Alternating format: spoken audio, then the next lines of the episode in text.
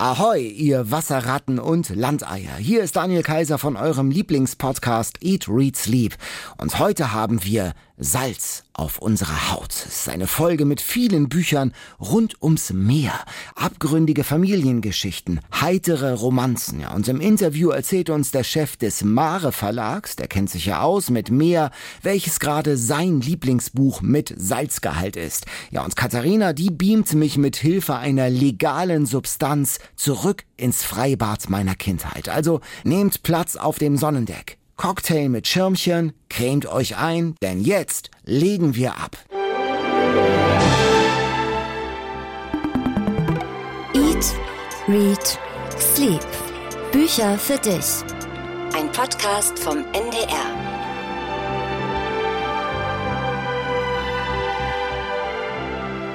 Herzlich willkommen an Bord der MS Katharina, eurem Eat, Read, Sleep Traumschiff. Wir schippern heute mit euch über die Weltmeere, finden Geschichten an Stränden, Bikini-Biografien, lösen Kriminalfälle beim Captain's Dinner oder stoßen auf Familiengeheimnisse in runtergerockten irischen Hafenstädten. Ich bin Daniel Kaiser, der Matrose, der Leichtmatrose an Bord. Ach so, ich dachte, du wärst der Kapitän. Ich bin Katharina Marenholz und ich bin dann, ich weiß nicht, bin ich vielleicht ähm, Stewardess Beatrice oder wie hieß die? Wie? Beatri Beatrice, glaube ich. Genau. Ne? Mhm.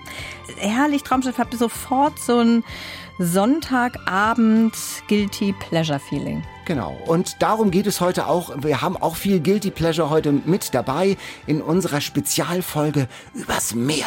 Genau, das haben sich viele von euch gewünscht, dass wir mal eine extra Folge machen mit Büchern zum Thema Meer. Heute ist es soweit, passend zum Sommermonat Juni, vor vieler Leute Urlaub möglicherweise. Deswegen haben wir heute so ein paar Bücher zum Thema Meer zusammengetragen. Nicht nur Bücher zum Thema Mhm. Meer, aber das eine oder andere ist doch dabei, würde ich sagen. Und es gibt auch was zu essen, denn du hast ja All-Inclusive gebucht, Ja, aber es absolut. ist kein, Überraschung, kein Fisch. Die literarische Vorspeise.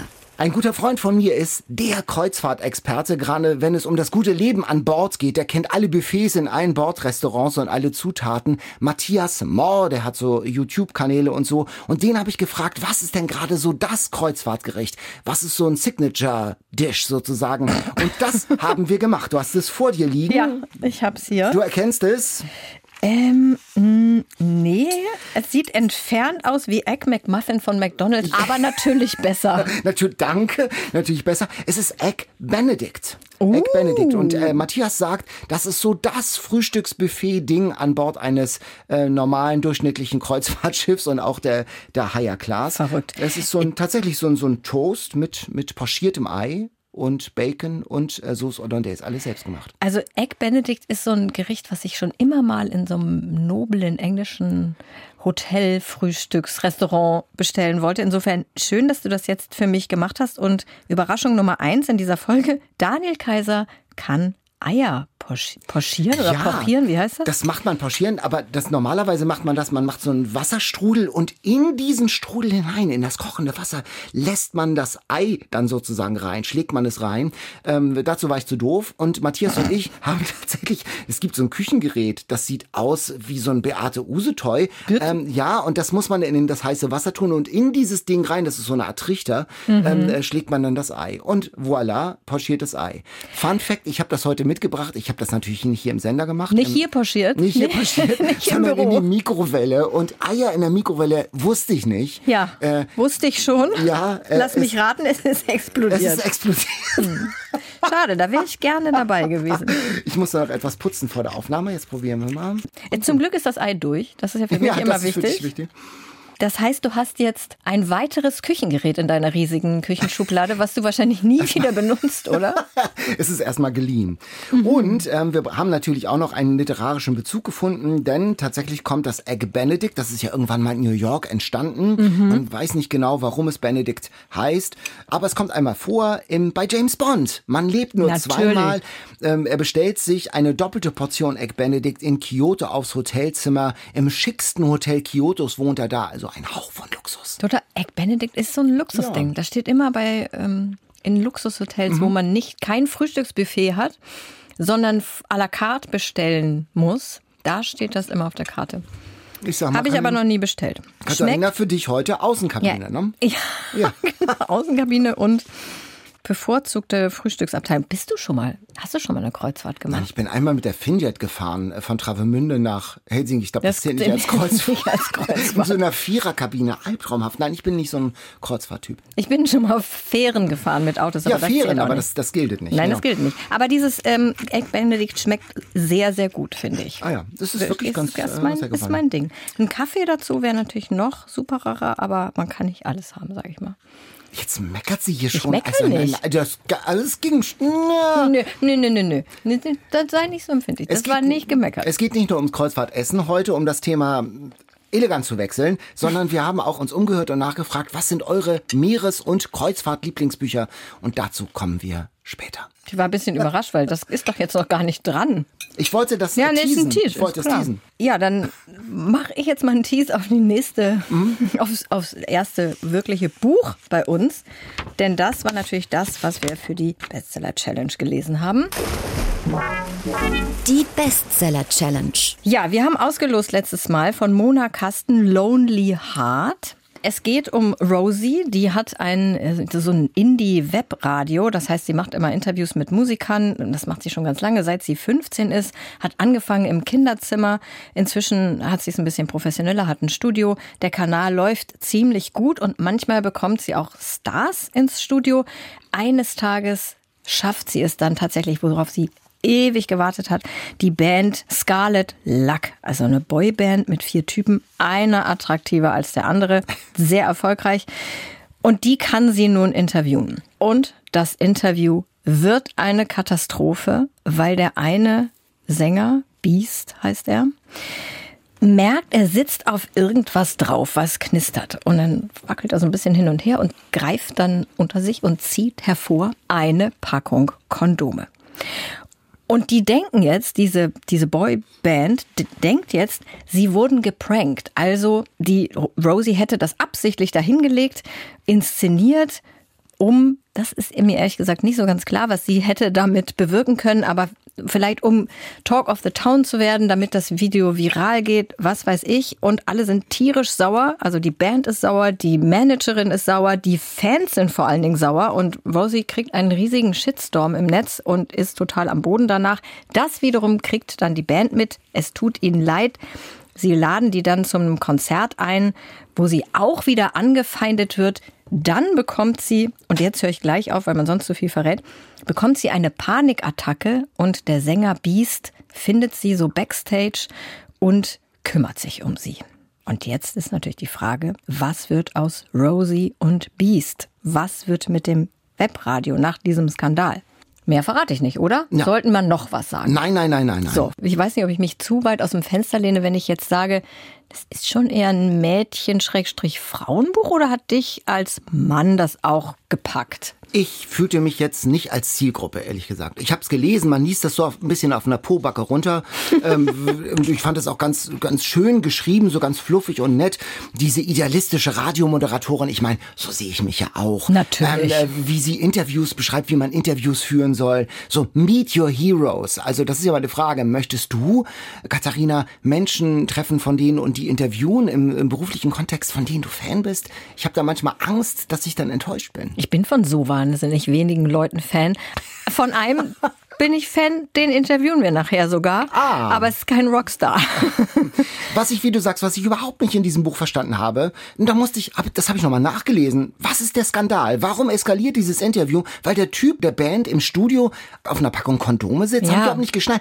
Das habe ich auch gar nicht geglaubt. Also ich habe diesen Skandal nicht geglaubt. Und ich habe mal gedacht, was würde denn bei uns passieren? Ich hatte neulich Westernhagen im Interview bei meinem Podcast Viel Hamburg. Angeber. Nein, ja, und dann dachte ich, was würde, wenn, wenn Westernhagen plötzlich eine Packung Kondome unter seinem Po vorgezogen hätte? Dann würde ich sagen, wo ist denn hier der Skandal? Da hätte es eine kurze Irritation gegeben. Was macht das Da denn hätte hier? Westernhagen Aber gesagt, warum hast du denn im Studio Kondome, Daniel? Ja, genau. Und, dann, wärst du der Dann Gelackmeier. Und dann, also die Story ist schon ein bisschen konstruiert. Ja, ist ein bisschen konstruiert. Und du hast es ja gesagt, wir sind nicht Zielgruppe, aber ich lese ja öfter Bücher, von denen ich nicht Zielgruppe bin für meine Rezensionen im Bereich Kinder- und Jugendbücher. Und deswegen hat mich das Genre Rockstar Romance, ist es nämlich, auch nicht äh, weiter irritiert. Das ist ja New Adult heißt das ja. Ne? Also es ist für eine Zielgruppe, die zu alt für Jugendbücher sind. Aber Romane für 40-jährige Frauen in der Midlife-Crisis jetzt noch nicht so spannend finden und so dazwischen das ist New Adult. Es sind meistens Protagonistinnen in solchen Büchern, die sind halt so Anfang Mitte 20, also fertig mit der Schule und sind irgendwie im Erwachsenenleben manchmal studieren die oder sind eben im ersten Job und so und haben halt Probleme dieser, dieses Alters dann. Das ist ein weiteres Buch aus diesem Genre und es ist eines der besseren, finde ich tatsächlich, weil Mona Kasten, die kann schon schreiben. Die kann also, das, ja, ja, also ja, ja. ich habe das gerne weggelesen. Also ganz ehrlich, ich will gar nicht sagen, wir hatten schon schlimmere Bestseller-Challenges. Wir hatten sehr schlimme Bestseller-Challenges und dieses hier war eine angenehme. Das war okay. Ja, das ich habe okay. das gern gelesen. Ähm, wir müssen über zwei Dinge reden. Wir müssen über den Sex reden. Ach, über die darüber Sexszene. müssen wir reden? Ja, ähm, es gibt eines, kann man das vorwegnehmen? Ja, das kann man. Es gibt eine Telefonsex-Szene. Aber das, dann ist das nicht zu gespoilert? Wir sagen ja nicht mit wem. Also das, also Telefonsex an sich, also, aber das Also dann Daniel. zu lesen, das war, glaube ich, die unerotischste Sexszene, die ich je gelesen habe. Also ich fühlte mich da ein bisschen behelligt von, ehrlich gesagt. Ich bin ja überhaupt nicht prüde. Also, Ja, ach Gott, ich habe das so durchgelesen. Ich lese auch über so Sachen weg, auch diese Sache mit dem unlogischen Prank, wo ich denke so, ja, mh, kurze Irritation ist nicht so richtig logisch, aber ist mir egal. Ich lese das so durch und ehrlich, Anfang 20 oder so, auch schon als Teenager, hätte ich so ein Buch super gern gelesen. Da hätte ich nämlich nicht hier Susanne Baden im, das war so eine Krankenschwester-Serie, die ich damals lesen musste, weil es sowas nicht gab. Aha. Ja.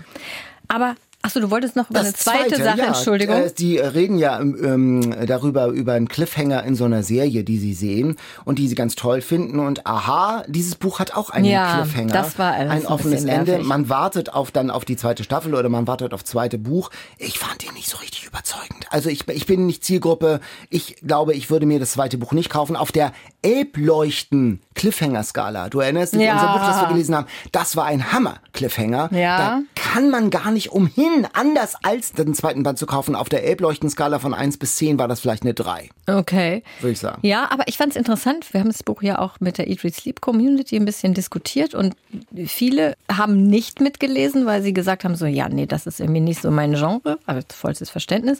Einige haben aber mitgelesen, zum Beispiel Ellie und der hat es auch gut gefallen. Also das fand ich ganz schön. Sie hat geschrieben, äh, you get what you pay for, also man Ja. bekommt, was draufsteht im Prinzip. Und für manche Stimmungen ist das eben genau das Richtige, hat sie auch geschrieben. Und sie fand den Cliffhanger gut. Hat sie, sie will das zweite Buch lesen und das haben auch noch ein paar andere geschrieben, dass sie jetzt auf jeden Fall danach auch den zweiten Ja, Band Doris lesen hat das auch geschrieben. Man bekommt, was man erwartet. Ich konnte mich gut in die Charaktere reinversetzen und bin durch die Seiten geflogen. Es war unterhaltsam durchsetzt mit Kitsch in für mich richtiger Dosierung, schreibt sie. Ich werde Teil 2 unbedingt lesen. Ja, Aber, siehst du? Aber alles Frauen. Die das Ja. schreiben. Ja. So, wem würdest du es schenken? Einer jungen erwachsenen Frau, die Lust hat zu lesen am Strand, mal äh, so ein bisschen mit Sonnenbrille, Sonnencreme, Lichtschutzfaktor 50, äh, mal so ein bisschen Unterhaltung. Sehr gut. Strand, Sonnencreme, da Jawohl. sind wir doch wieder bei unserem Meeresschwerpunkt in der Folge. Sehr gut. Ja, wäre für mich auch ein typisches Strandbuch.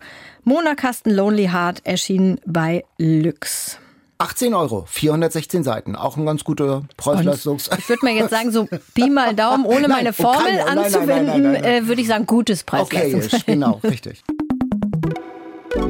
Ich habe ein Buch mitgebracht, von dem du schon seit Monaten, möchte ich sagen, Ja. vorschwärmst. Und ich darf sagen, ich bin auch schockverliebt. Es ist von Jan Weiler, der Markisenmann. Wir hatten ja schon mal ein Buch von Jan Ja. Weiler, glaube ich, als Bestseller. Das war so, äh, aber das hier, das ist ein Knaller. Sagen wir ehrlich, das andere fanden wir schrecklich. Es war, Und ich fand eigentlich auch sehr viele weitere Bücher. Ja, no offense, aber ich fand viele Bücher von Jan Weiler, diese Pubertätsserie, das, da konnte ich nichts mit anfangen. Und ich dachte auch dieses, ich habe eigentlich nichts erwartet und war total geflasht. jetzt bin ich einmal diplomatisch. Mann, Mann, Mann. Sorry. Das also wirklich Doch Jans Knaller. Aufgabe. Und darum geht's. Die junge Kim, die hat es nicht leicht. Sie wächst bei ihrer Mutter und ihrem Stiefvater auf in Köln. Weitgehend muss man sagen, ohne Liebe, ohne emotionale Beziehung zu ihren Eltern. Dieser Stiefvater, das ist so ein Berserker, der ständig Dollarzeichen in den Augen hat. Und ihren leiblichen Vater, den kennt sie nur von so einem verwackelten Jugendfoto. Und dann geschieht ein Unglück in der Familie. Die Mutter und der Stiefvater, die haben noch ein gemeinsames Kind bekommen, einen Jungen, Geoffrey. Und bei einem Grillfest, so ein nerviges Kind, albert der so rum mit Fackeln und sie hantiert mit Spiritus und bespritzt ihn und der Junge geht in Flammen auf und wird schwer verletzt. Großes Familiendrama natürlich. Da darf sie den Sommer nicht mit der Familie in so einem Angeberurlaub in Florida verbringen, sondern sie muss zu ihrem biologischen Vater, den sie nicht kennt, der gar nicht weit entfernt wohnt. Und sie muss da ihren Sommer verbringen. Findet das natürlich total ätzend am Anfang. Denn dieser Vater führt ein ganz sonderbares Leben. Er verkauft im Direktvertrieb, also an der Haustür, Ding Dong, Markisen. Und nicht irgendwelche, sondern Stoffrestbestände aus der DDR. Mumbai und Kopenhagen sind die, sind die Modelle. Super, super. Er ist der Markisenmann. Und Kim begleitet jetzt ihren Vater nach erstem Entsetzen auf diesen Klingeltouren durchs Ruhrgebiet und sie lernt auch seine Kumpels aus der Trinkerkneipe da kennen und hat den Sommer ihres Lebens. Katharina, ist es das Buch deines Sommers auch? Ja, total. Also ich, ähm, ich habe es ja schon vor ein paar Wochen oder so gelesen und wie gesagt, ich habe eigentlich nichts erwartet und ich war spätestens auf Seite 39 dem Buch verfallen, als Kim äh, zum ersten Mal in diese Lagerhalle kommt, wo der Vater ja äh, wohnt und auch seine Markisen lagert. Da setzt sich da so ein bisschen was abgetrennt. Und ich lese mal kurz die Passage vor. Kim ist die Ich-Erzählerin. Der ganze Raum strahlte etwas Provisorisches aus. Hier drin zu leben war, als wartete man in einer Telefonzelle darauf, dass der Regen aufhörte. Ja. Der Anblick dieser Halle brachte mir drei Gewissheiten. Mein Vater war ein armer Schlucker, er lebte allein und ich hatte die schwierigsten sechs Wochen meines Lebens vor mir. Wenn ich hier blieb, was ich ganz sicher nicht vorhatte. Sie bleibt ja dann doch und ich fand also da zu leben war, als wartete man in einer Telefonzelle darauf, dass der Regen aufhörte. Super Bild. Super Bild. Und Jan Weiler ja. hat so viele tolle Bilder in diesem ja. Buch, so viele tolle Sätze. Also ich könnte ganz viele Sachen vorlesen. Sie hilft ihm ja dann beim Verkauf der Markisen. und sie hat so, ein, so das ist so lustig und aber auch so anrührend dabei. Mhm. Und sie hat so ein schauspielerisches Talent, die Kim und merkt halt, der Vater hat, hat, überhaupt kein Verkaufstalent. Der hat ja irgendwie. Der in, verkauft zwei in einem Jahr höchstens. Ganz, ganz wenig. Und dann äh, sagt sie ja, nee, so geht das nicht. Ähm, das machen wir jetzt mal ein bisschen anders. Und dann denkt sie sich halt so Stories aus. Zum Beispiel klingeln sie und sie sagt, ich bin in der Ausbildung. Das hier ist Herr Papen, mein Chef. Wir müssen bitte mal die Melaninkonzentration bei Ihnen messen. Hier in der Gegend gibt es damit sehr große Probleme. Das heißt, sie redet den Leuten ein, dass es in der Gegend eine hohe Melaninkonzentration gibt, das ist schädlich für die Haut und deswegen brauchen sie dringend eine Markise und das klappt. Mhm. Der Vater ist erst so, ist ihm total unangenehm am Anfang, aber er spielt irgendwie so Nolens, Wohlens, mhm. möchte ich sagen, macht er dann da so mit und das ist so süß und anrührend, wie das beschrieben wird, finde ich. Und es geht natürlich auch um sie, weil es um, um ihre Entwicklung. Es ist ein ganz wunderbarer, witziger Coming-of-Age-Roman. Es beginnt so als Ruhrgebietsepisode und wird dann, das kann man glaube ich verraten, zu einem DDR-Drama. Ja, ich finde es schon sehr viel Ruhrgebiet-Romantik. Ja, ja, drin, ja, ja. Ne? Und diese, diese Markise, das ist natürlich auch eine Metapher. Natürlich. Natürlich. Und auch der böse Stiefvater, das fand ich so toll am Ende. Der, der, der so ätzend rüberkommt in der ersten Hälfte des Buches. Das kann man sagen, bekommt am Ende eine echte Tiefe. Ganz toll, dieses Skats-Turnier, dieses Ruhrpott-Skat-Turnier, ja, zu dem diese ganzen Ruhrpott-Gestalten anreisen in dieser, in diesem Trinkermilieu. Und die spielen dann erstmal so zwei Studenten an die Wand, die danach die alten Männer anbeten. Ich bin, ich bin nicht würdig. Also es ist herrlich witzig beschrieben. Eine ganz tolle Milieustudie auch. Total. Und was ich auch noch so toll fand, ist diese Geschichte mit diesen, dass sie immer, wenn sie fahren ja dann durchs ganze Ruhrgebiet und ja. klingeln überall an Türen. Und dann gehen sie immer im Akropolis Currywurst essen. Weil Ronald Papen sagt, überall gibt es Akropolis-Grills oder wie das heißt. Und er sagt, wenn irgendwo draußen Akropolis draufsteht, kannst du immer mit einer jahrzehntelangen Wurstkompetenz rechnen. immer. Das Akropolis ist sozusagen der Dujardin unter den Pommesbuden. Herrlich. Liebe ich den herrlich, Satz. Herrlich. Oder? Und die Kim, die hat dann so einen Sommerflirt. Äh, Alec heißt er und äh, der ist ganz schlau. Und äh, sie, äh, sie schreibt, wenn er wieder zu klug wurde, dachte ich einfach, tja, schlau, aber Jungfrau. Also ich musste wirklich, Hammer, ich musste oft lachen. Eigentlich ist dieser Markisenmann, der Typ, ja so eine Heinz Strunk Loserfigur, der Markisenmann, der komplett aus der Zeit, aus der Mode gefallen ist, der selbst auch noch in so einem Trinkermilieu deplatziert wird. Aber von Strunk ganz ehrlich, hätte ich das gar nicht lesen wollen, weil äh, die, er hier, Jan Weiler, der macht sich nicht lustig über nee, die Loser. Der hat einen durchweg liebevollen Blick auf ja. die Menschen, auf ihre Geschichte, auf die Brüche im Leben. Also wirklich von vorne bis hinten ein tolles Sommerbuch. Ein tolles Sommerbuch. Dann noch das Cover. Ich möchte den Namen Heinz Strunk eigentlich rausschneiden hier, aber das nur am, am Rande. Ja, das Cover Es wurde auch oft kritisiert, weil oh, ist so hässlich, orange, Nein. gelb, braun. Ja, Ja. aber so sieht doch die Markise aus. Genau. Und ich schwöre dir, wir hatten im Kinderzimmer meiner Brüder eine Tapete oder Die in meinem, so aus, ich weiß ja. gar nicht mehr, diese, die hatte zumindest dieselben Farben. Jan Weiler, der Markisenmann. 336 Seiten, keine zu viel. Ach, ich hätte das noch gern weitergelesen. 25 Euro, Heine. Ja, keine Seite zu viel. Wirklich. Also, und ich sag's mal, man kann es eigentlich jedem schenken. Ja. Männern, Ja. Frauen, Älteren, Alten, Jüngeren. Jungen, man ja. kann es auch Teenies schenken, weil es ja in der Ich-Form eines Teenagers geschrieben ist. Also allen kann man es schenken. Sommerbuch ja. par excellence und passt somit auch in unsere Meeresfolge, die ja auch so ein bisschen eine Urlaubsfolge ist, obwohl Meer nun wirklich gar nicht darin vorkommt. Ist schon, sie springen ja ins Wasser und das ist eben nicht im Florida, sondern in der Ja, ist Fantasie halt- ist es ja. sozusagen auch Wasser und Strand. Insofern ist es auch ein Meer und ein Fantasie Strandbuch. mehr. Apropos Meeresstimmung. Ich habe dir was zu trinken mitgebracht. Oh. Wir reden ja eigentlich über Meer, aber es ist ja auch sehr nah an Freibad, Meer und Ja. Sommerstimmung. Und dazu, finde ich, gehört doch Brausepulver. Super. Ahoi Brause. Ahoi, Brause. So, vier Geschmacksrichtungen. Welche nimmst du? Also klasse, äh, wir haben hier Himbeere, Waldmeister, Orange und Zitrone. Tja, also klassischerweise müsste man, glaube ich, Waldmeister nehmen, weil das ist schon sehr, das hat man, Orange hat man ja ständig und Zitrone. Mhm. Himbeere, äh, ich nehme Waldmeister. Okay, ich bin gespannt. Ich habe es ewig nicht getrunken. Halt, du musst. Macht man erst das Wasser oder erst das Pulver? Ich würde jetzt erst das Pulver nehmen. Ich würde erst das Wasser und dann hören, ob das Pulver da drin zischt. Aber das zischt doch, naja gut. Oder? ja. So, nicht zu viel Wasser. Jetzt kommt das Brausepulver dazu. Da geht einiges. Absolut. Und wenn du das Pulver zuerst reingemacht hättest, hätte das Geräusch nicht so schön Du bist so, gewirkt. du bist so weise. So weise im Heubrausebereich. Ich bin gespannt, wie das schmeckt. Ich esse noch mal ein Stück Egg Benedict. Ja. Dieses Jan Weiler Buch, das ist ja nicht ganz dünn, aber das würde ich auch in mein Urlaubsgepäck mit rein tun. Für mich ist immer so ein, so ein Mix aus Urlaubsbüchern ähm, immer ganz gut. Ich nehme immer tatsächlich aktuelle Bücher mit, lass mich äh, von der Bahnhofs- oder Flughafenbuchhandlung inspirieren. Echt? Und hab dann aber immer noch ein Buch, das ich immer mal lesen wollte. Letztes Jahr auf Mallorca hatte ich noch die Aufzeichnung des Malte Lauritz Oh mit. Ja, Das ist ja aber.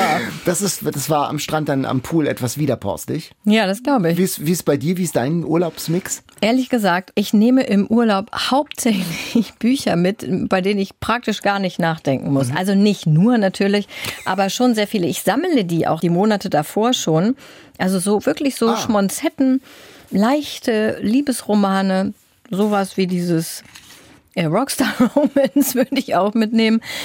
Ja, weil das ist für mich die totale Entspannung, wenn ich dann da sitze am Strand und irgendwie so ein Taschenbuch habe, wo einfach nur eine gute Geschichte erzählt wird und ich muss nicht besonders viel nachdenken und ich muss mir auch nicht überlegen, wie ich die Rezension davon schreibe und so für in der Kultur. Das ist für mich totales Entspannungslesen, weil ich ja und wir, du ja auch, sehr viel ähm, auch so professionell lese. Also wir, wir lesen ja schon viele Bücher, die wir privat eigentlich nicht lesen würden. Manchmal ist es dann eine gute Überraschung, manchmal auch nicht. Manchmal nicht. Ja.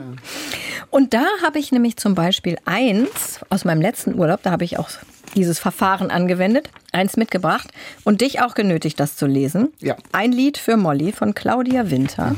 Schönes, maximal kitschiges Cover mit so Blumen und Meer Also, Das hätte ich nie freiwillig mir gekauft. und Möwen. mit Möwen und so einer kleinen irischen Hütte und äh, was sind das denn so fliederfarbene Blumen und die, also naja. Ja, genau. Also so Kitsch-Faktor 10 von 10. So ein ne? typisches Goldmann-Taschenbuch, was nehme ich, ich- vielleicht ist es ein Vorurteil, aber ich sag mal, es würden viele Literaturredakteure gar nicht anrühren. Es geht, der Plot ist relativ schnell erzählt. Es geht um Bonnie, die lebt in Dublin, alleinerziehend, in so einer Bruchbude, weil sie eben fast gar kein Geld hat. Eines Tages fährt sie mit ihrem Sohn Josh im Bus und findet eine Mappe mit handgeschriebenen Noten. Und sie denkt sich, ach, da hat sich jemand richtig viel Mühe gegeben und äh, das wäre doch furchtbar, wenn die hat bestimmt jemand verloren und soll derjenige oder diejenige wiederbekommen und will jetzt den Besitzer dieser Noten finden. Und die Spur führt dann zu Robert, einem pensionierten Musikprofessor. Dem gehören sie dann tatsächlich nicht, aber er hat auch irgendwie Interesse daran, den Besitzer oder die Besitzerin zu finden.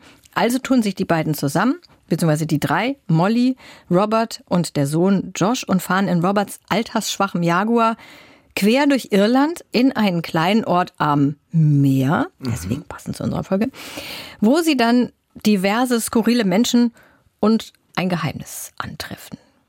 Mehr verrate ich nicht.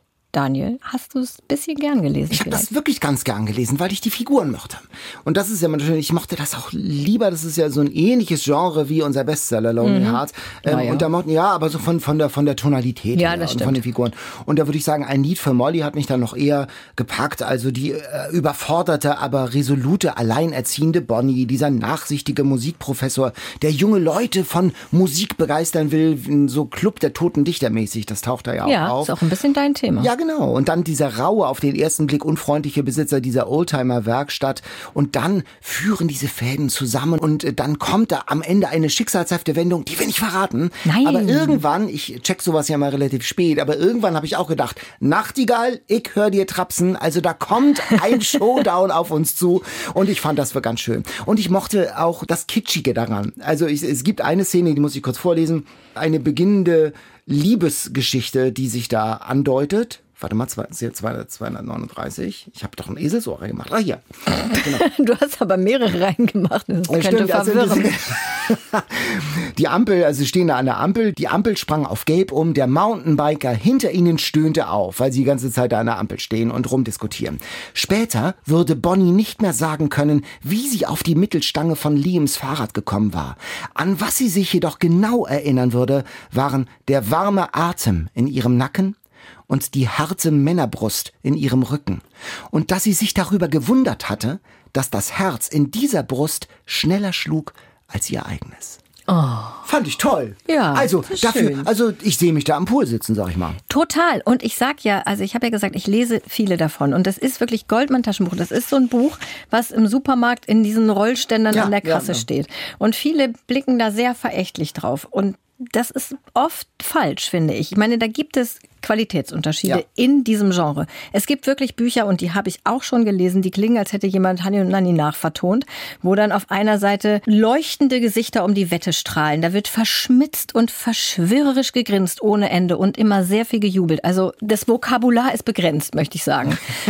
und, und, es gibt eben Bücher wie dieses hier, die wie so ein guter ZDF-Sonntagsfilm sind. Ja, genau. Hand und Fuß, ja. gute Story. Äh, natürlich Happy End, na klar. Aber ja, absolut. Und das sind Perlen innerhalb dieses Genres Unterhaltungsliteratur. Die muss man erstmal finden. Und dafür lese ich mich durch eine Menge ähm, Schrott. Ich weiß nicht, darf man das sagen, Schrott? Ja, ist vielleicht brutal. Die haben bestimmt auch ihre Berechtigung. Aber ich lese mich durch eine Menge Bücher, die mich eben auch nicht überzeugen in diesem Genre. Ich verleihe dir den virtuellen Martyriumsorden der Unterhaltungsliteratur. Ja, danke. ja, genau. Das ist auch nicht unberechtigt. Nicht unberechtigt. Claudia Winter, ein Lied für Molly bei Goldmann erschien, 480 Seiten, 11 Euro. Jetzt probier doch bitte mal dieses Waldmeistergetränk. Ja, das habe ich doch schon und ich ah, und? muss sagen, mit dem ersten Schluck schon. Und? Mh war ich auf der Liegewiese im Freibad Mäusling in Lübeck. Ja, es ist sofort, das können kann ja Musik kann das und so Geschmack, also so und Gerüche und so können das natürlich, Düfte können das natürlich irgendwie auch. Aber dieses Waldmeister-Ding bin ich sofort wieder Sprung hier vom Beckenrand. Hammer. Ja, aber das ist eine schöne, eine schöne Erinnerung. Vielen Dank, ja. Ich find, ähm, vielleicht schaffst du ja noch eine andere Geschmacksrichtung zu probieren. Mal sehen, was das in mir auslöst. Genau. Ja, mal sehen. was Himbeer kann oder Orange. Genau, zurück zum Thema Meer. Da haben wir noch ein weiteres Buch dabei, nicht wahr? Genau, die Menschen an der Küste, die sind ja so ein eigener Menschenschlag und das Meer spült ja immer so eigene Geschichten an und da haben wir ein kleines, dünnes Buch aus dem Mare Verlag, fünf Viertelstunden bis zum Meer, ist eher so was Novellenartiges, also eher mhm. eine kurze, dichte Geschichte. Stell dir vor, ein heißer Sommertag in Süditalien, in Apulien, am Absatz des Stiefels 1945. Da sitzen zwei Brüder, genießen am Strand die Parade der jungen Italienerinnen in ihren Badeanzügen. Und dann taucht wie ein Meereswunder Giovanna aus dem Meer auf. In einem Zweiteiler. Dabei ist der Bikini noch gar nicht richtig erfunden. Aber im Streit mit ihren Schwestern um den Badeanzug hat sie den in zwei Teile zerrissen und hat ihn trotzdem angezogen. Und man sieht sensationell ihren Bauchnabel. Und Esio, einer der Brüder, der verliebt sich sofort unsterblich in Giovanna. Und äh, die äh, bändeln auch miteinander an. Äh, er macht ihr zweimal einen Heiratsantrag, aber sie sagt nein, will ihre Freiheit behalten, alleine bleiben, das Leben genießen Und immer wenn es zu ernst wird, das ist so ihre Masche, geht sie ins Wasser und taucht, weil sie das länger kann als alle anderen, taucht runter und entzieht sich so dem Begehren der Männer und auch Esus Begehren. Und Esio ist ziemlich traurig, sauer, und mehr als das, er flieht vor dieser Schmach und der Zurückweisung ganz ans andere Ende des Landes, nach oben, nach Norditalien, in den Norden, nach Tirol und wird dort Apfelpflücker. Und er bleibt dort sein ganzes Leben am anderen Ende des Landes und sehnt sich die ganze Fernab Zeit vom Meer. fernab vom Meer, sehnt sich die ganze Zeit nach seiner großen Liebe, bis eines Tages, eines Tages nach Jahrzehnten ein Brief von dort eintrifft. Ja. Schönes Buch, ne? Ja, schönes. Ich bin eigentlich nicht so ein Novellenleser, Mhm. weil ich, ich mag das nicht so gerne, wenn ich mich in so eine Geschichte reinbegebe und dann ist die nach 90 Seiten schon wieder zu Ende. Aber das habe ich super gern gelesen, auch auf dem Balkon an einem warmen Tag. Das liest man wirklich sehr schnell. Ja. Aber und, aber, aber die, genau, und aber man und kommt so, ja. total dicht, man kommt sofort in diese, also wirklich von der ersten Seite in diese Stimmung rein und auch so diese Zeit, als es eben noch keine Bikinis gab und Mhm. in Italien, also da ploppen gleich ohne Ende Bilder auf, finde ich, habe das wahnsinnig gern gelesen. Fünf Viertelstunden bis zum Meer von Ernest van der Quast erschien im Mare Verlag und der Mare Verlag muss natürlich vorkommen in unserer Meeresfolge, denn das ist ja der Verlag für alles mit Meer. Und ich habe mir wirklich gewünscht, für diese Folge mit dem Verleger Nikolaus Gelbke zu sprechen. Und das machen wir auch gleich. Kurz für alle, die Nikolaus Gelbke nicht kennen. Er ist Schweizer, hat nach dem Abitur bei seiner Mentorin Elisabeth Mann-Borghese gelebt in Kanada am Meer, was ja in der Schweiz nicht vorhanden war, und ist seitdem dem Meer verfallen und hat dann auch tatsächlich Meeresbiologie studiert, war Berufstaucher eine Zeit lang und hat 1997 die Zeitschrift Mare gegründet und fünf Jahre später eben den Mare Buchverlag. Also das ist jetzt wirklich in aller Kürze. Man könnte sehr viel mehr über ihn erzählen, aber wir wollen jetzt lieber mit ihm sprechen. Heute zu Gast bei Eat, Read, Sleep. Nikolaus Gelbke, hallo. Hallo. Man hört es schon ein ganz bisschen den Grund, warum du nicht bei uns im Studio bist, sondern zugeschaltet per Internet. Dich hat leider das böse Covid erwischt. Mhm, so ist es. Aber es geht gerade wieder. Ja, da haben es wir verabschiedet sich. Da haben wir super großes Glück gehabt, dass es wieder geht, denn du bist praktisch unverzichtbar für unsere Meeresfolge. Es ist ja klar, dass wir da mit dem Mare-Verleger sprechen müssen. Wie scharf ist denn sozusagen die Definition für Meer? Also was kommt bei euch in die Druckerpresse? Was muss ein Mare-Buch haben? Also je besser der Text ist, desto weniger mehr muss drin sein. ähm, Entschuldigung, wir diskutieren das immer, immer wieder natürlich und es gibt schon Bücher, bei denen das Meer tatsächlich nur eine gewisse Randnotiz spielt und äh, dann überlegen wir uns schon, ist das noch machbar oder nicht. Das ist von Fall zu Fall äh, verschieden und wir müssen das äh, diskutieren jedes Mal und genau, es muss eigentlich eine Schlüsselrolle in einem Roman oder in einem Sachbuch spielen. Ähm, irgendeine Schlüsselstelle des Textes muss sich auf äh, das Meer beziehen. Ärgert man sich denn so ein bisschen im Verlag, wenn ein Buch mit richtig tollem Mehrbezug in einem anderen Verlag erscheint? Unfassbar. Ich, ich fühle mich geradezu richtig angegriffen. ähm, und auch, auch alte Bücher, also die vor unserer Verlagszeit erschienen sind. Ich lese zum Beispiel jetzt, ich gehe gerade fremd, ich lese Bonjour Tristesse, das ist typisch, was man noch so mit Covid lesen kann. Und da dachte ich, bei jeder Seite denke ich, da, damals hätten wir den Verlag schon haben müssen. Das wäre unser Buch gewesen natürlich. So ein bisschen eifersüchtig ist man sogar jetzt auf Rowold, dass sie das drucken. Ähm, das ist natürlich total albern, aber so ist es. Kommen denn äh, Autorinnen und Autoren zu euch und sagen, ich habe hier was mit H2O? Oder wie ist das? Selten. Wir, also wir haben, meistens geht es natürlich über Agenturen und andere Verlage. Man tauscht sich so aus und inzwischen haben Verlage im Ausland oder, oder auch Übersetzer oder Übersetzerinnen oder Agenturen ähm, gelernt, was wir brauchen an Salzgehalt. Ähm, und da kommen wir besser in Kontakt. Also zu Anfang war das wirklich ein Spießrutenlauf. Ich bin durch London und New York bei den ganzen Agentinnen gewesen, habe gesagt, was wir machen. Und dann haben die uns immer nur Segelbücher angeboten. Ja, Ähm, Sachbücher. das, das, das, das, ja, Sachbücher oder sowas. Das war natürlich irgendwie ein langer Weg, aber jetzt sind es halt schon ein paar Jahre. Und du hast ja schon erwähnt, Mare Zeitschrift, na klar, die gab es ja früher und die ist ja auch sehr literarisch immer. Also in der aktuellen Ausgabe ist eine Hemingway-Kurzgeschichte, zu meiner großen Freude. Ich meine, der alte Mann und das Meer muss immerhin einmal erwähnt werden in unserer Meeresfolge. Das ist ja im Prinzip das Meerbuch überhaupt. Jetzt also eine neu entdeckte Hemingway-Kurzgeschichte bei euch. Ja, der Enkel von, von Hemingway, Sean Hemingway, ähm, der verwaltet gerade irgendwie das Archiv und hat den Text gefunden und hat ihn in New Yorker abgedruckt. Und da haben wir das entdeckt und äh, haben sofort gesagt, den müssen wir, den müssen wir einkaufen. Hatten dann die Lizenz bekommen von, von Rowold, die das ja in Deutschland lizenzieren. Text ist aber kurz vorher von einer Zeitschrift abgedruckt worden. Die haben irgendwo die Rechte direkt in Amerika bekommen aber in einer so trübseligen Übersetzung, wahrscheinlich mit, mit Diepel übersetzt, dass man das überhaupt nicht mehr als literarischen Text ernst nehmen konnte, vor allem nicht also von jemandem wie Hemingway. Wir haben jetzt eine Übersetzung von Rainer Schmitz, also von dem großen Hemingway-Übersetzer, der aber auch schon natürlich auch ganz viele andere große Amerikaner übersetzt. Und ähm, uns war eben wichtig, dass wir diese Übersetzung haben, weil wir glauben fest daran, dass Übersetzungen Teil eines Werkes da sind. Also wir sprechen ja kaum Russisch zum Beispiel, aber wer hat schon Tolstoi ähm, oder Dostoevsky im Original gelesen? Wir sind abhängig natürlich davon, dass gute Übersetzerinnen äh, uns dann auch die Texte so übersetzen, dass wir sie als Literatur lieben. Und äh, aus diesem Grund behaupten wir, wir haben es als erste, also jetzt erste abgedruckt in Deutschland. Und worum geht es denn? Also was ist denn der, der Salzgehalt dieser Hemingway-Kurzgeschichte? Der ist äh, umfassend. Das ist im Grunde genommen eine Mischung aus Memoir und Fiktion. Man weiß es nicht genau. Auch der basierend natürlich auf dem liebsten Zeitvertreib von Hemingway, nämlich dem Marlinfischen. Und das ist im Prinzip fast so wie der alte Mann das Meer nur in modern.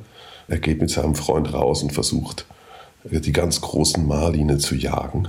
Das Ganze vor einem auch politischen Hintergrund in Kuba. Das ist also eine Mischung aus politischem Text und ja, dem Text, der eigentlich eine Freude ans Meer darstellt, eine, eine Hommage und eine Liebe darstellt zum Fischen und ans Meer. Ist so mhm. ein Verlag, so ein Konzeptverlag, der sich nur ums Meer dreht oder hauptsächlich ums Meer, ist das eigentlich auch betriebswirtschaftlich von Anfang an ein Spaziergang gewesen oder war das auch ein Kampf und musste man idealistisch kämpfen und das unbedingt wollen? Also überhaupt kein Spaziergang, bis heute nicht. Wir sind ja eigentlich ein Verlag nach außen hin, weil er auch Mara heißt, das ein Meeresverlag, wie du gesagt hast. Aber eigentlich sind wir natürlich auch eher ein Verlag, der in einer gewissen, sag mal, mit einer gewissen Qualitätsanforderung in einer relativ spitzen Zielgruppe fischt. Das heißt, äh, das Fernsehen wollte ich schon dazu nehmen, Mare TV, aber das war natürlich auch wichtig für uns finanziell. Mhm. Genauso wie wir jetzt auch ein Expeditionsschiff haben, was zum Glück wirklich gutes Geld verdient. Das heißt, wir kämpfen auf allen, auf allen Ebenen um, um Gewinne.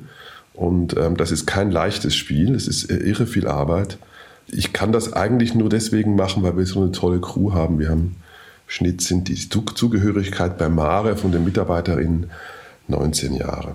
Und das, diese Familie ermöglicht es uns, dass wir halt immer wieder irgendwas dazu nehmen und nochmal mehr machen. Das ist wirklich ganz toll und das liegt wirklich an den Leuten. Was heißt das Expeditionsschiff und das bringt Geld? Das musst du noch mal ein bisschen erklären. Ach, ich habe mich dummerweise in einen alten Kutter verliebt, der so alt ist wie ich. Und ähm, da hätte ich wissen müssen, dass das nicht mehr taugt.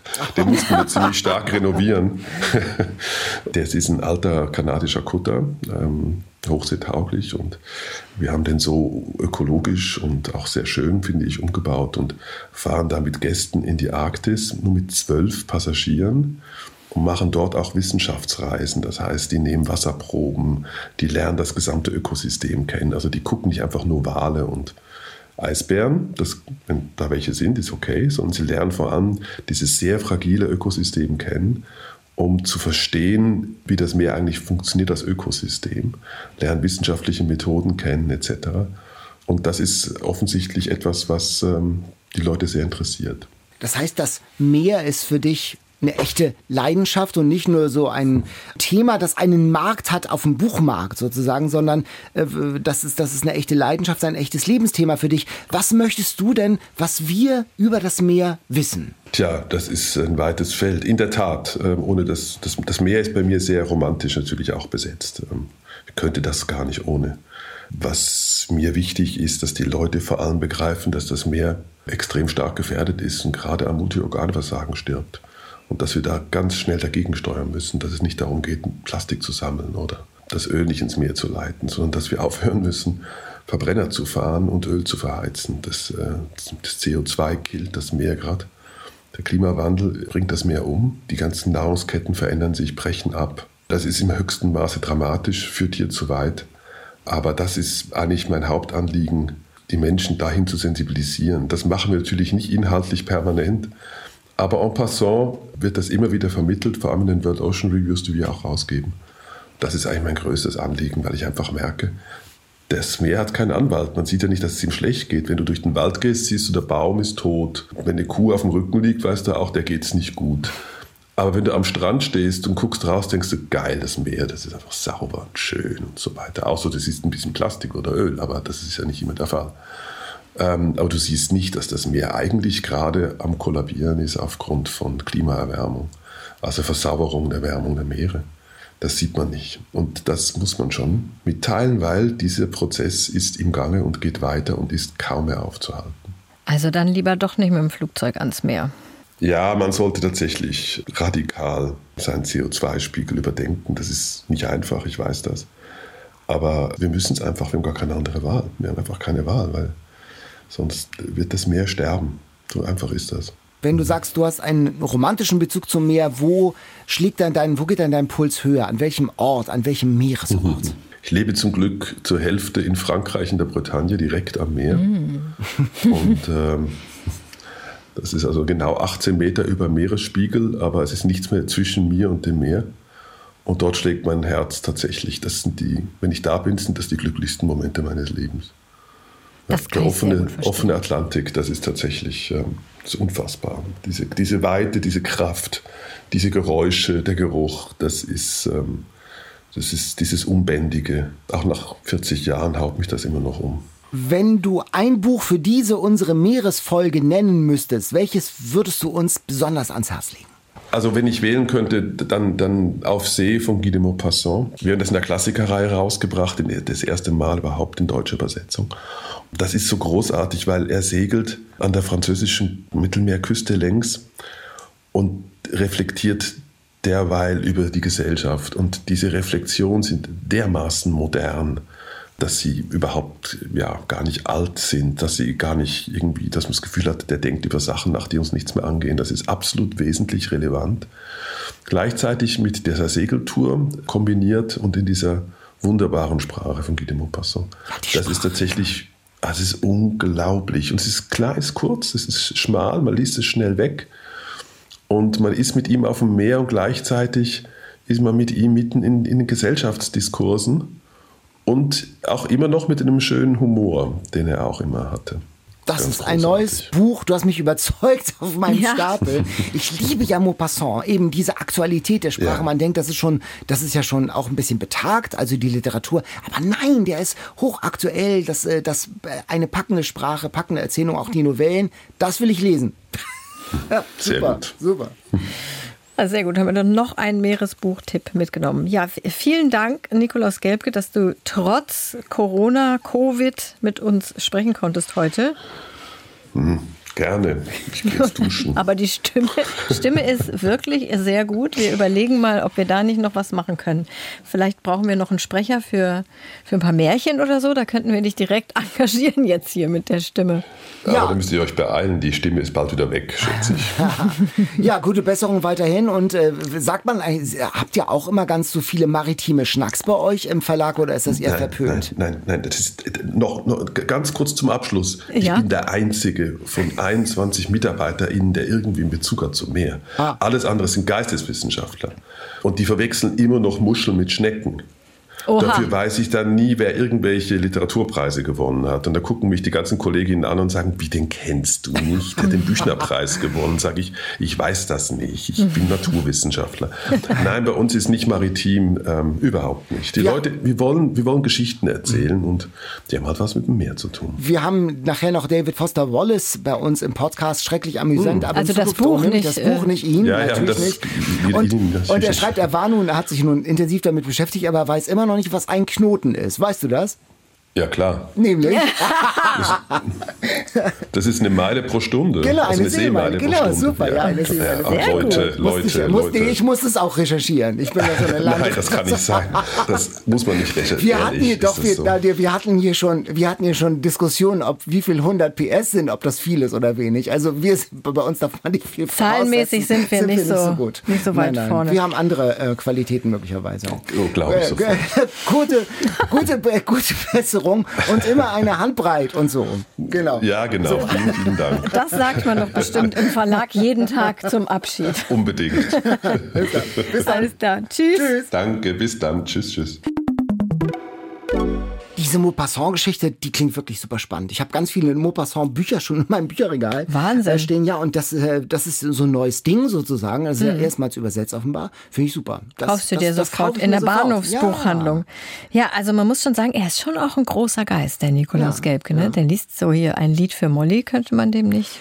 Dem könnte man ihm nicht, aber dem äh, nicht. hätte er auch gar keine Zeit äh, für. Und ich finde es auch toll, dass er diesen ganzheitlichen Ansatz hat. Also einerseits das wild romantische, ich stehe an der französischen Küste und andererseits äh, den Klimawandel mitbedenkt. Das Ja. finde ich toll. Also diesen ganzheitlichen Mara-Ansatz, super.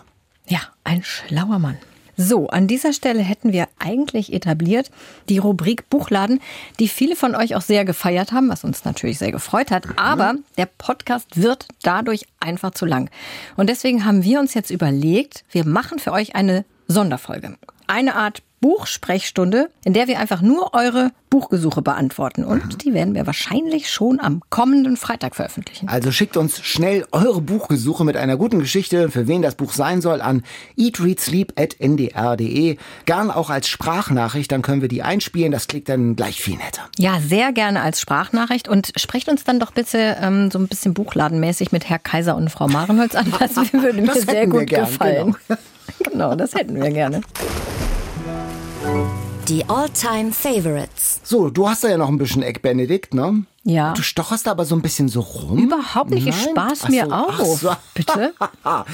Das Rezept, wie gesagt, und das Kochen mit meinem alten Freund Matthias, der hat mir nicht nur beim Kochen geholfen, wir haben auch ein Video gemacht, wie man Eier pochiert und die Hollandaise selbst macht, könnt ihr da sehen. Aber nein, wir haben nicht nur äh, über das Kochen gesprochen, wir haben auch seine Kreuzfahrt-Community nach deren Lieblingsbüchern gefragt. Und Weil das ja mehr Buchexperten sind sozusagen. Genau, ja, der, der macht, der macht ja so wahnsinnig populäre Videos mit Schiffsrundgängen, ist ein Schiffstester unter Serviceaspekten, Millionen Views irre und viele aus dieser Community haben geantwortet und am aller, aller, aller, allermeisten wurde ein Thriller genannt, nämlich, man ahnt es, Sebastian Fitzek, Passagier 23. Hast du es gelesen? Ich habe es tatsächlich damals gelesen, als es erschienen ist. Mhm. Einer der wenigen Fitzeks, die ich gelesen habe. Moment, ich muss kurz Eck Ja. Benedikt runterschlucken.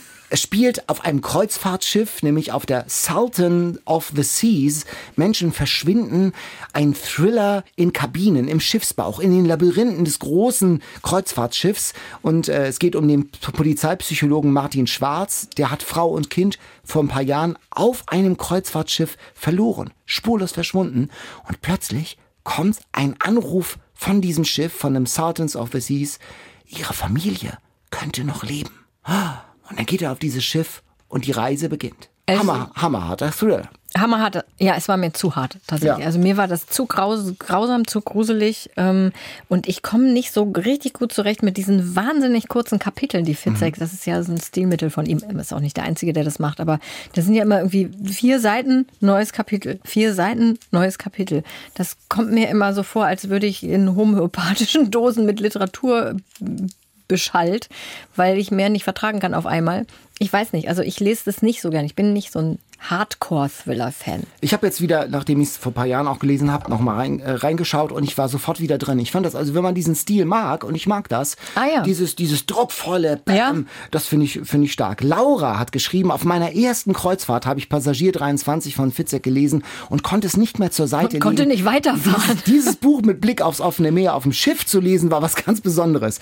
Und sie hat aber auch Rückmeldungen von anderen Passagieren dazu bekommen, dass es ihnen zu gruselig Ja. war, diesen Kreuzfahrt-Thriller auf hoher See zu lesen. Ja, das also das ist schon, plötzlich wird so dieses Luxusambiente zu einem potenziellen Abgrund. Äh, ich fand es toll. Passagier 23 übrigens, der Titel kommt daher, weil im Durchschnitt 23 Personen pro Jahr spurlos von einem Kreuzfahrtschiff Ja. verschwinden. Ich erinnere mich. Irre, und ne? das fand ich zum Beispiel eine wahnsinnig interessante Information. Das konnte ich gar nicht glauben. Und schon allein deswegen möchte ich sowas gar nicht. Ich meine, ich fahre auch nicht auf dem Kreuzfahrtschiff, aber ich kann mir vorstellen, dass das sehr gruselig ist, auch mit dieser Information. Es verschwinden je, jedes Jahr 23 Passagiere und dann liest du das dann da so einen krassen Thriller. Ist bestimmt sehr gruselig. Also, in so krass. einer Innenkabine. In der Innenkabine, genau. Krasser, typischer Fitzek, immer auf die 12, etwas sportlich konstruiert. Nichts für Zartbeseitete von dem ersten Kapitel an. Ich habe so eine neue äh, Taschenbuchausgabe mir gerade noch besorgt im Bahnhofsbuchhandel. Der Ort, da ist Fitzek halt zu Hause. Und es kostet 6,66 Euro. Also das ist wirklich mal ein gutes Preis-Leistungs-Verhältnis. Hättest du mir das rechtzeitig gesagt, hätte ich da jetzt was ausgerechnet. Aber dann auch, das ist ja ein metaphorischer Preis, die Zahl des Tieres, das ist ja so die biblische satanische Zahl aus der, aus der Zahl des Offenbarung. 666, Offenbarung, Kapitel 13, Vers 18. Ach die Zahl so. des Tieres ist 666, keiner weiß, was es bedeutet. Ah, wie und 42. Das, ja, ja, genau, so, so, bloß so eine, so eine biblische Zahl für das Böse. Und das ist der Preis Wirklich? Meinst du, das haben die absichtlich Nein, bestimmt? Weil 6,66 Euro ist ja schon ein bisschen schräg, ne? Das ist doch, Naja. das ist doch Absicht. Damit wollen die uns noch mehr gruseln. Wir haben noch ein zweites Buch aus der Community zum Thema Kreuzfahrt äh, Ja. mitgebracht. Volker schrieb, der Klassiker muss einfach sein. Schrecklich amüsant, aber in Zukunft ohne mich von David Foster Wallace. Ja. Diesen Namen, den kennt man ja eigentlich von diesem XXXXXXL Schinken. 1550 Seiten mit zwei Lesebändchen. Unendlicher Spaß, genau. Hast du es gelesen mal? Unendlicher Spaß habe ich Nee, nicht gelesen. Nee. Aber ich habe mich total gefreut, dass dieses äh, Buch kam, weil ich liebe dieses Buch von David Foster Wallace. Genau, du hast ja gesagt, ohne Ende Seiten, unendlicher Spaß, unendlich viele Seiten und ähm, auch seine anderen beiden Romane sind ja eher komplex, möchte ich sagen. Aber er hat ja auch ganz viele geniale und super pointierte Kurzgeschichten und Essays geschrieben. Und dieses ist ein Essay eigentlich, dieses, was ja nun auch als Buch erschienen ist, schrecklich amüsant, aber in Zukunft ohne mich. David Foster Wallace wollte nämlich irgendwann mal wissen, wie eine Kreuzfahrt so ist und hat sich im März 1995 eine Woche an Bord eines Luxusdampfers begeben. In Key West ist der gestartet, also war eine Karibik-Kreuzfahrt und hat dann aufgeschrieben, was er erlebt hat. Und das ist einfach wahnsinnig lustig, das Buch.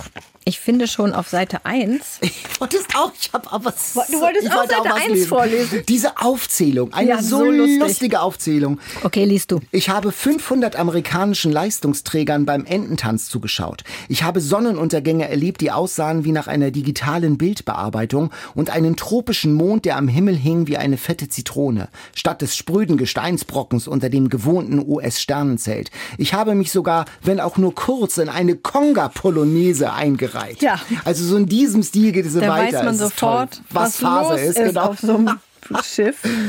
Und das Tolle ist auch, da sind ja so irre viele super lange Fußnoten Ja. auch immer, die noch so ganz eigene Anekdoten erzählen. Und ich könnte mich da sofort wieder drin festlesen, einfach nur so eine Fußnote anzufangen, wo dann noch irgendwie so Seitengeschichten erzählt werden. Ganz, ganz tolles Buch für alle, die es noch nicht gelesen haben. Absolute Leseempfehlung. Egal, ob man jetzt Kreuzfahrten mag oder nicht, das ist auf jeden Fall gut. Ähm, Er beschreibt es auch natürlich ähm, auch kritisch und auch so mit, mit so einem philosophischen Blick. Ja. Auch. Er Ja, sehr das schlau ja. natürlich. Ja, dieses ganze Wohlfühlding, der Luxus, dass man da schon nach wenigen Tagen diesen ungeheuren Luxus gar nicht mehr zu schätzen weiß. Und weil man entdeckt, das perfekt gemachte Bett ist eben nicht perfekt gemacht, sondern da ist irgendwie eine Falte drin. Und dann fängt man schon an, rumzumeckern. Also wenn Luxus zum Alltag wird, ist das äh, halt eine enorme Fallhöhe. Wirklich äh, ganz, äh, ganz, ganz tolles Buch. Ich habe sehr viel gelacht, sehr viel gelernt auch. Ja, und guck mal, ich habe noch eine, die ganz, also die erste Ah. Ausgabe, die auf Deutsch erschienen ist, im Mare Verlag. Hammer. Ich habe hier eine, die ist bei Kiwi erschienen. Ja, die ist Für auch 10 schön. Euro, ja. Die ist, die ist Ja, auch genau. wirklich schön. Ja. Ja. absolute Empfehlung, schrecklich amüsant. Aber in Zukunft ohne mich von David Foster Wallace. Und wir könnten jetzt hier natürlich noch ewig so weitermachen mit Alltime Favorites zum Thema mehr. Wir haben ja auch ganz viele Tipps aus unserer Community bekommen. Zum Beispiel der Schimmelreiter natürlich. Oder auch, Achtung, Kontrastprogramm zum Schimmelreiter. Salz auf unserer Haut. Oh.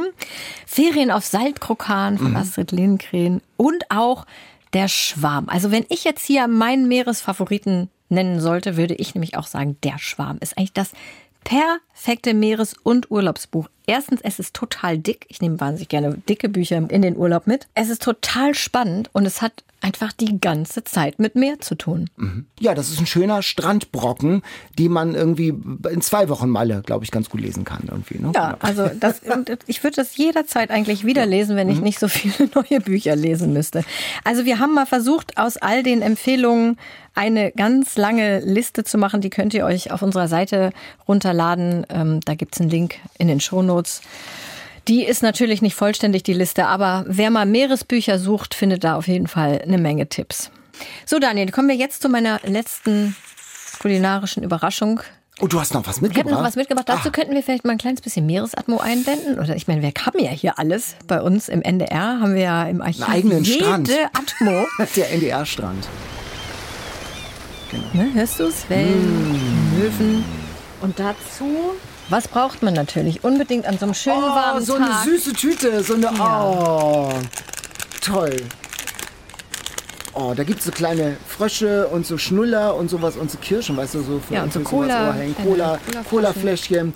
Ja, Und so, so weiße Gummimäuse. Oh, toll, ich kleine finde, das gehört zu so einem heißen Total Tag. dazu, genau. Sonnenöl. Habe ich doch vorhin erzählt vom Ja. Travemünder Strand. Genau so. Das Genau gehört so muss es sein. Richtig. Wunderbar, vielen Dank. Dann kannst du dich da jetzt nebenbei ein bisschen stärken. Dein Stärken. Egg Benedict ist ja schon alle. Ich esse hier nochmal meine letzte, meinen letzten Teil davon. Ich finde, Mhm. es schmeckt durchaus auch kalt. Das ist ein Vorteil.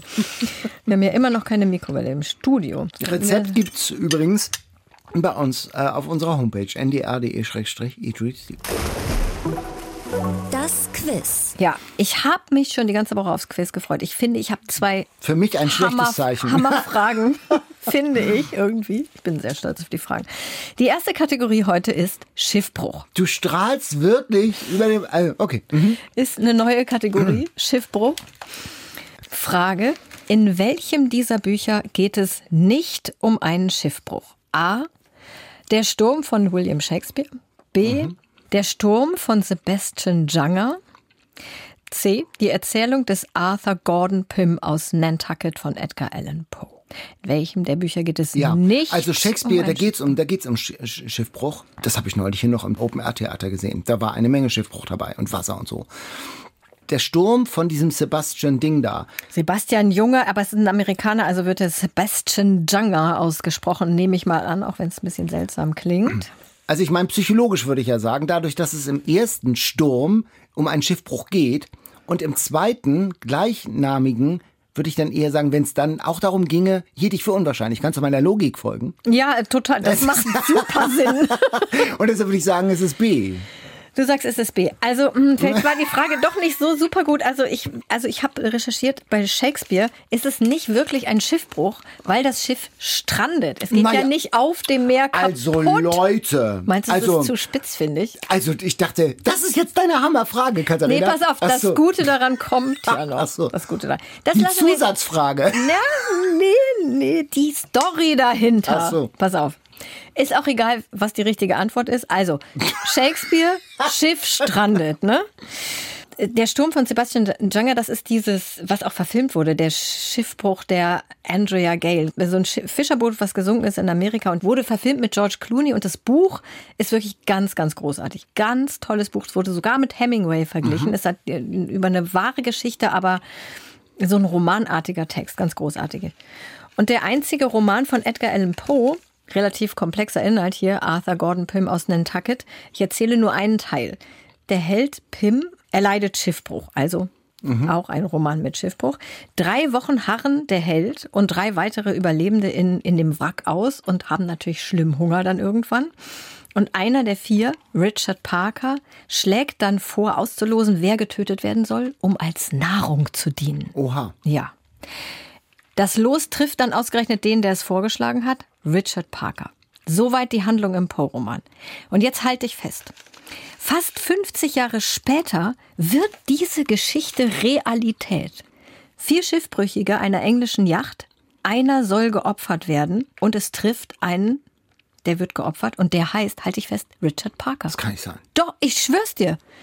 Danach Das ist ja selbst wiederum auf einer Metaebene Edgar Allan Poe Geschichte. Das ist der Hammer. Und der heißt Richard Parker. Das gab einen ganz berühmten Prozess hinterher, weil mh, die dann natürlich des Kannibalismus angeklagt wurden und dann eine ganz geringe Strafe bekommen haben. Sehr viel Aufregung. Und die Geschichte habe ich, Achtung, kleiner Buchtipp am Rande reingeschmuggelt. Oh. Aus diesem Atlas der maritimen Geschichten und Legenden. Da steht es drin. Also diese beiden Geschichten. Und ich habe das, also da viel, stehen viele tolle Geschichten drin, auch vom Untergang der Vasa zum Beispiel und diverse andere. Und die hat mich so fasziniert, weil es ja auch mit so einem literarischen Ding zu tun So hat. ein dass- Grusel auch. ja, total Realer 50er Grusel, Spiel. ja. Der heißt dann so. Das ist doch der Hammer. Und jetzt, pass auf, Zusatzfrage. Ha, da war sie. Was hat der Roman Schiffbruch mit Tiger von Jan Martell mit der Geschichte zu tun? Das kannst du nicht beantworten, deswegen beantworte ich das. Ein bisschen anderes Quiz heute. So, ja, ganz, ganz andere Quiz. äh, Ja, genau. Ich lehne mich mal zurück. Ja, genau. Nimmst du die bunte Tüte? Ich nehme die Tüte und Vergnügen. Daniel, geh mal spielen, genau. In deinem Freibad. Genau. Genau. Aber Schiffbruch mit Tiger von Jan Martell, kennst du das? Wurde Ja. Mhm. auch sehr oft genannt als Roman mit Meer. Ist wirklich auch ein richtig tolles Buch. Da geht's ja um einen jungen Mann, einen Zebra, einen Orang-Utan und eine Hyäne und einen Tiger, die einen Schiffbruch überleben. Und jetzt sag mir bitte, wie der Tiger heißt. Richard Parker. Also das hat Jan Martell natürlich dann danach benannt, den Tiger. Aber es ist ein kleiner also, genau. Treppenwitz der Geschichte, möchte ich sagen. Ja, kommen wir zurück zu Zum dem Quiz. eigentlichen, zu unserer eigentlichen Aufgabe, zum Quiz. Welches bekannte Schiff ist nach dem Schriftsteller Johann Wilhelm Kienau benannt? Hast du schon eine? Ich weiß es. Du weißt es! Sollen wir noch Ja, zum. Mitraten? Ja, absolut. Also ist es die Andrea Doria? Ist es die Gorch Fock oder die Peter Pan? Es ist die Gorchfock. Das war sein Künstlername. Das war sein Künstlername. Gorch Fock, super Typ, kommt aus Hamburg-Finkenwerder, hat das Meer immer geliebt und konnte, weil er seekrank war, immer selbst gar nicht an Bord eines Schiffes gehen ähm, und hat aber es beschrieben. Ganz wunderbar. Äh, zum Beispiel Seefahrt ist Not, ein super, super Roman. Ist gerade neu erschienen in einer neuen Reihe Perlen der Literatur.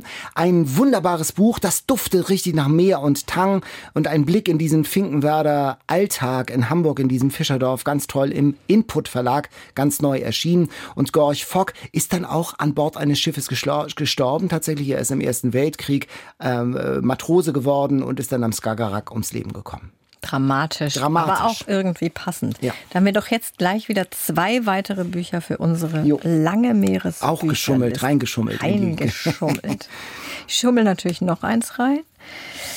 Für die nächste Quizfrage, die, Die hoffentlich etwas weniger komplex ist. die ist nicht unkomplex, Oh möchte Gott. ich sagen.